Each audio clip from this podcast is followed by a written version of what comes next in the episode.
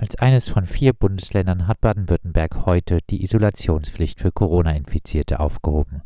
Eine ekelhafte Entscheidung zu Lasten vulnerabler Personengruppen.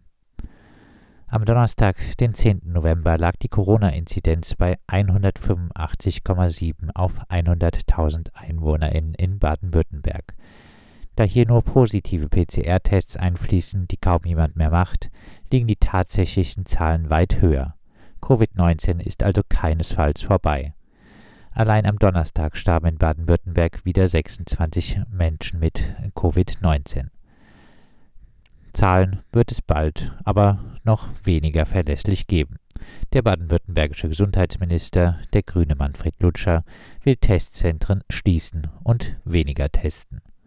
Was will man auch von einem Gesundheitsminister erwarten, der an die Wirkung von Homöopathie glaubt? Von Empirie hält er ganz offensichtlich nichts. Man könnte sich lustig machen über den Wahnsinn eines grünen Ministers, wäre nicht so gefährlich. Mit der Entscheidung, die Isolationspflicht für Corona-Infizierte aufzuheben, wird der gesellschaftliche Druck, sich bei einer Infizierung nicht zu isolieren, massiv ansteigen. Das Ganze wird unter dem Stichwort Eigenverantwortung verkauft.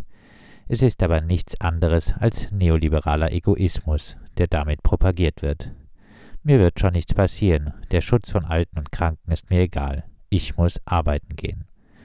Der Druck von Seiten der sogenannten ArbeitgeberInnen auf ArbeiterInnen und Angestellte wird massiv ansteigen, auch nach einer Infektion schnell wieder arbeiten zu gehen. Krankheit wird ganz generell immer weniger als ein Grund gesehen, nicht zu arbeiten.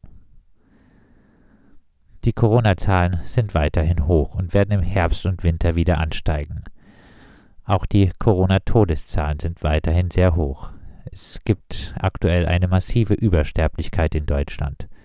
Ohne Isolation werden die infizierten Zahlen und damit auch die schweren Verläufe noch stärker ansteigen. Viele werden mit Long-Covid zu kämpfen haben. Alles egal. Hauptsache, man kann den Leuten verkaufen, jetzt sei endlich wieder alles normal.